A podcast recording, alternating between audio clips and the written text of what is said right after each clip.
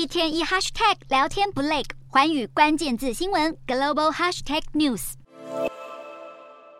小女孩脸上挂着笑容，快步跑向俄罗斯总统普丁，给了普丁一个大大的拥抱。两人的缘分起源于普丁上个月出访达吉斯坦共和国，也就是这名八岁女孩阿基波娃的家乡。阿基波娃原本满心期待可以和普丁见上一面，结果却错失了这个机会。至高无上的普丁坦承自己被小女孩的泪水融化，因此邀请女孩和她的父母拜访莫斯科。不过，普丁除了想和阿基波娃聊聊天，其实还另有盘算。他让阿基波娃坐在总统办公座位上，打电话给财政部长西鲁阿诺夫，替他的家乡争取经费。虽说这通电话略显尴尬，但还是成功说服财政部长拨款折合新台币十七亿元的资金给阿基波娃的家乡。这是在俄国佣兵组织瓦格纳军团上周发动兵变后，普丁首度露面面。也让外界猜测，这段影片根本是克林姆林宫为了宣传普丁对俄罗斯的支持和关心。因为近来卢布对美元大贬，尤其六月底发生兵变后，更直接跳水百分之七。七月五号更跌破九十一元，来到十五个月以来的低点，